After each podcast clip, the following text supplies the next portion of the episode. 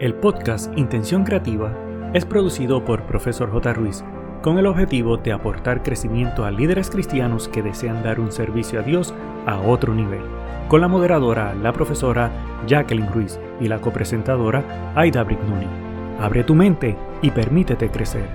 Hola, ¿qué tal mi querido amigo? Espero te encuentres bien y hoy te doy la bienvenida al episodio número 76 de Intención Creativa titulado Sé atrevido. Te pregunto, ¿has escuchado la pregunta si un buen líder se hace o se nace? Si has estado en la iglesia desde niño, lo más seguro que te han expuesto a participar en el púlpito para tener alguna participación, sea dando algún himno, cantando un versículo, ya tú sabes todas las cosas que podemos hacer en la iglesia. Sin darte cuenta, esto te ha preparado desde niño a perder el miedo a hablar en público y desarrollar otras destrezas que al llegar adulto te has convertido en un líder a conciencia o no. Pero antes de continuar, Quiero saludar a mi amiga y copresentadora Aida Brignone. Hola Aidita, ¿cómo estás? Hola Jacqueline, yo estoy bien. Aquí impresionada de que ya en un pestañeo se termina el año. Eh, hablando del tema, creo que hay personas que esperan ser nombradas para poder hacer las funciones. Sin embargo, hay otras personas que sin saber que son líderes se lanzan, lo aprenden y yo, yo creo que ese es el enfoque del tema. Definitivamente, pero antes de empezar el tema importante, el dato curioso, y es que hoy, que es tercer jueves de noviembre, que el número es el 17, si no lo sabías, se celebra el Día de la Empresa Social como un acto que forma parte de otro evento mayor, la Semana Global del Emprendimiento como tal. ¿Qué es una empresa social? Una empresa social es una organización que tiene como objetivo resolver ciertos problemas sociales, medioambientales y culturales y compatibiliza esta labor social con la labor empresarial, contribuyendo a conseguir buenos resultados. ¿Y por qué se celebra este día? Es que el Día de la Empresa Social surge con el objetivo de ofrecer la oportunidad de estas empresas a contar sus historias, mostrar qué hace la diferencia frente a las empresas tradicionales y acercarlas al público, permitiendo también que sus empleados se involucren en los objetivos. Muy bien, y el pensamiento para hoy dice, oye bien, siempre que te pregunten si puedes hacer un trabajo, oye bien esto lo que te voy a decir. Contesta que sí y ponte enseguida a aprender a cómo hacerlo. Y esto lo dijo Franklin Delano Roosevelt, que fue presidente de los Estados Unidos entre el 1933 y 1945. Esta frase me encanta, de hecho la tengo en la firma de uno de mis emails. Eh, yo digo que quien aplica esta frase a su vida logra hacer la diferencia. ¿Y por qué? Porque utiliza esos retos a favor, no se limita, busca superarse, sale de esa zona cómoda, engrandece esas capacidades que antes no había desarrollado. Es ágil en tomar la ventaja de ampliar sus horizontes y ensanchar su territorio. Así que me fascinó esta frase hoy. Fíjate, Aidita, yo creo que las personas cuando contestan que no, se están limitando, se están limitando por completo. Y yo creo que la mayoría contestaría que no. Sin embargo, el tener el atrevimiento, porque hoy ustedes saben que el título es este, de decir que sí, después aprender cómo hacerlo, es extraordinario, aunque se esté temblando todo el cuerpo y decir cómo lo voy a hacer, no sé, pero la cosa es lanzarse. Bueno, vamos a comenzar con el tema de hoy. Y el, la pregunta inicial que hicimos, ¿el líder nace o se hace? Analizando este dilema, debemos entender y analizar un poquito más las dos posturas con esta, en esta área. Número uno, la postura es que los líderes nacen, no se hacen. Para los defensores de esta teoría, que el liderazgo es algo innato, hay personas que nacen con ciertas características, habilidades interesantes en el área de comunicación, tienen carisma para influenciar, inspirar, administrar de forma efectiva y liderar equipos. De esta forma, estos individuos pueden seguir su visión y alcanzar objetivos comunes y yo me atrevería a decir que hasta un poquito más fácil que los demás. Entonces, si hay cierta predisposición innata en la personalidad de algunos individuos para ser líderes, ¿qué pasa con el resto que no tiene esta predisposición? ¿Acaso el liderazgo puede darse solo de una forma? ¿Qué pasa con nuestra habilidad como seres humanos para aprender, evolucionar y desarrollarnos con el tiempo? Vamos entonces a la segunda postura. Los líderes no nacen, se hacen. La teoría que cree que el liderazgo es algo que se aprende dice que los tiempos de aprendizaje varían según cada individuo, pero la realidad es que con tiempo, experiencia, disposición y práctica, cualquier puede adquirir las habilidades necesarias para convertirse en líder. Ahora, Jacqueline, la pregunta que tengo es, ¿cómo es que se hacen los líderes si realmente te sientes que no tienes esa virtud innata? Pues si todavía crees que los grandes líderes no se hacen, sino que nacen, te recomiendo a que mires el pasado y pienses en estas personas que trascendieron en la historia. Algunos ejemplos de quiénes eran estas personas líderes natos, los diferentes contextos y desafíos que enfrentaron y las oportunidades que tuvieron les permitieron desarrollar habilidades y hábitos que los convirtieron en ejemplos inspiradores de liderazgo. Pensemos desde Nelson Mandela hasta Kamala Harris, Elon Musk, Steve Jobs, Melinda Gates y la lista de otros líderes es infinita. Sin embargo, podemos ver una característica común en todas estas personas. Es que ellas no buscan liderar, sino marcar una diferencia. Si vemos algunos líderes de la Biblia, también podemos ver ejemplos. Te diría Moisés, que aunque había sido educado, pero no fue desarrollado como líder, incluso cuando Dios lo llama, él se niega justamente por eso y acepta el reto y Dios lo convierte en un gran líder. Encontraron ellos obstáculos en el camino y tuvieron que hacer un gran esfuerzo para continuar creando e innovando con gran coraje, sin importar las circunstancias. Todos estos individuos que hemos mencionado tanto de la vida cotidiana como, ejemplo, en la Biblia, se mantuvieron en una más de una ocasión en momentos de decepción, pero mantuvieron la confianza, el compromiso, la flexibilidad para cambiar de dirección cuando fue necesario. Así que, ¿cómo puedes convertirte en un líder si es que de pronto no tienes esta disposición y tú dices, no, yo para nada? Queremos presentarte una lista para que hagas el proceso uno a uno y puedas convertirte en ese líder que quieres. Número uno, evalúa los dones que Dios te ha dado. Si tú piensas que nada más tienes uno, sí, por lo menos que sea uno, créeme que Dios, aunque sea uno, te dio. Yo creo que siempre le ha dado más de uno. Lo que pasa es que a veces no lo aceptamos o no lo buscamos o lo rechazamos cuando en realidad debemos evaluarlos y ver cuáles son las áreas que tal vez podríamos crecer. Dos, analiza qué áreas quieres dentro de la iglesia o te interesa aprender dentro de la iglesia, porque siempre hay zonas que están fuera de nuestra zona de confort. Si quieres convertirte en un líder versátil, tienes que analizar todas las áreas y decidir cuál de todas sería la que te interesa para poder comenzar. Definitivamente, la número tres, y oye bien, antes de ofrecerte a decir, oye, me gustaría aprender algo, busca libros, videos, entrenamientos del área que quisieras aprender. Te voy a dar la, la idea. Si de pronto quieres aprender a dar la historia de los niños, pues busca por tu cuenta información y ve aprendiendo sin necesidad todavía de ir a la líder en el área de la historia de los niños y tú ve practicando para que cuando si la persona te da la oportunidad ya tengas un proceso adelantado. Sea atrevido y pregunta si puedes ayudar. Ya tú hiciste la tarea de comenzar a aprender por tu cuenta, así que quítate ese miedo, esa timidez sea atrevido y pregunta si puedes apoyar y cómo lo puedes hacer. La combinación de el conocimiento autoadquirido y también la experiencia de los líderes en esa área te van a ayudar a comenzar en buena forma.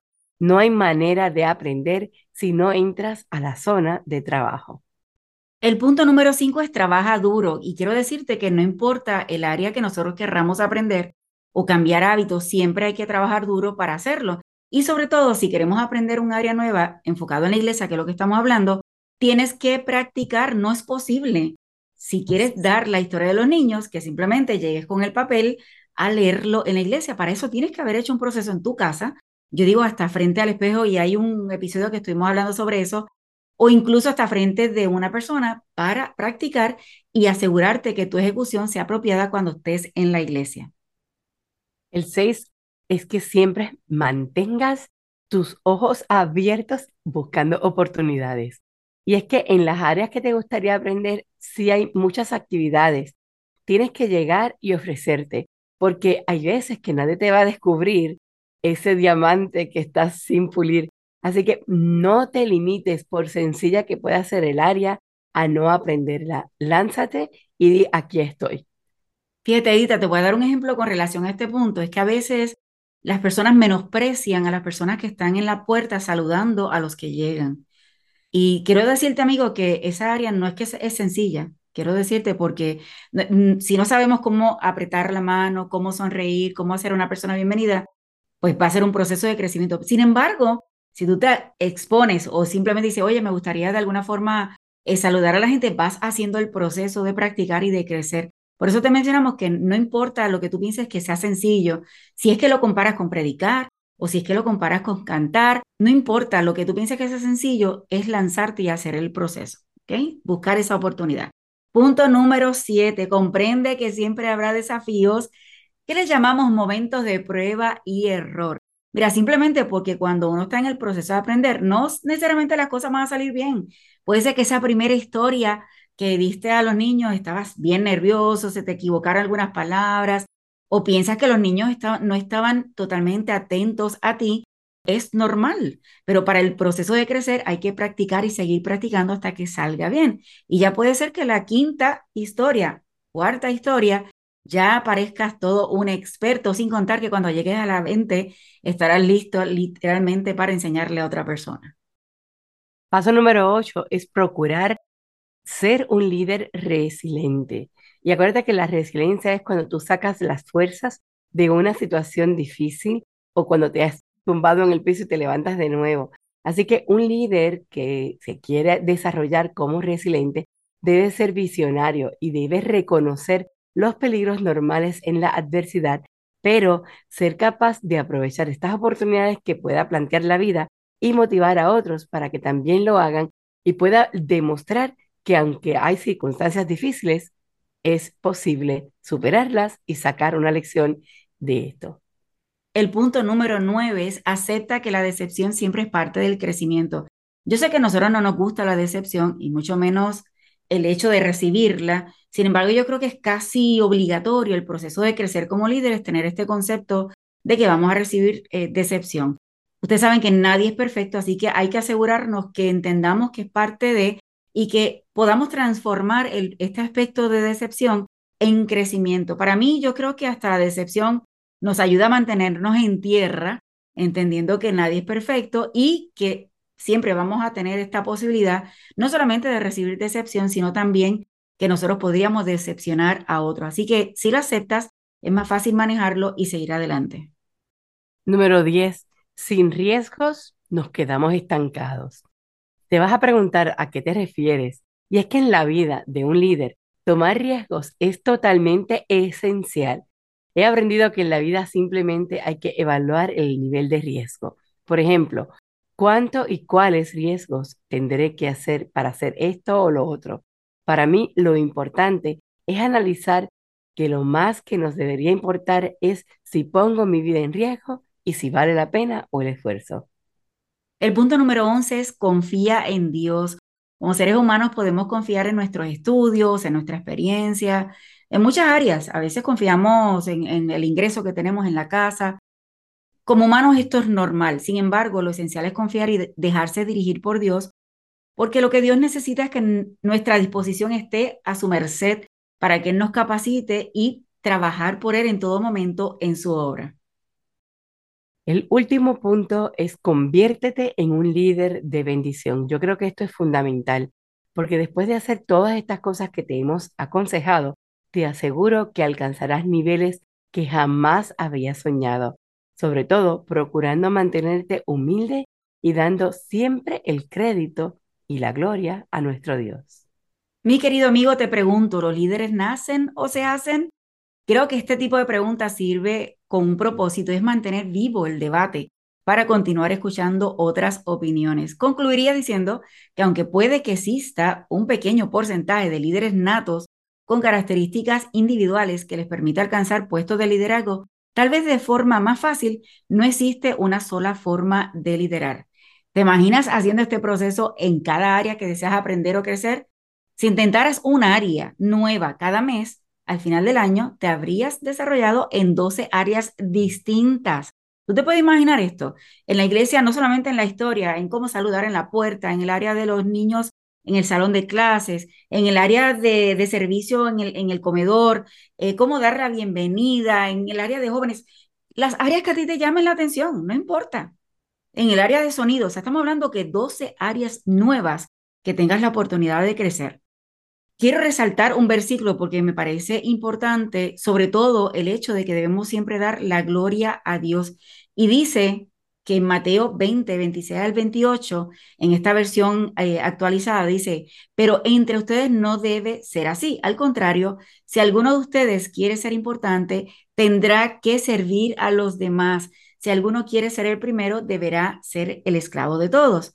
Yo, el Hijo del Hombre, lo hago así. No vine a este mundo para que me sirvan, sino para servir a los demás. Vine para dar mi vida por la salvación de muchos. Asegúrate de que cuando te quieras convertir en este líder, no es por ser el, más importante o el último líder de, del área, sino que puedas convertirte en un líder que es para bendición, asegurándote que te dejas guiar por el Señor y que seas un siervo en todo momento. Jamás en la vida pensar que eres importante porque no lo eres. Aquí lo importante es Dios y lo que hacemos para Él. Al final, luego de todas las experiencias, dificultades y esfuerzos, terminarás aprendiendo cómo ser un líder de bendición. Así que no esperes a que te llamen o que te inviten a ser un líder, sino que ponte a la disposición y haz el primer paso hoy. Hemos concluido el tema de hoy. Te recordamos que te unas a nosotras el siguiente jueves con otro interesante tema. Ha sido un gusto de tu servidora Aida Brignoni y de la profesora Jacqueline Ruiz. El equipo de Profesor J. Ruiz agradece tu conexión y desea infinitas bendiciones para ti y toda tu familia. Importante, no olvides, número 1, hacer tu reseña y realizar la valorización de 5 estrellas. Número 2, activar el botón de suscribirte para que te lleguen las notificaciones.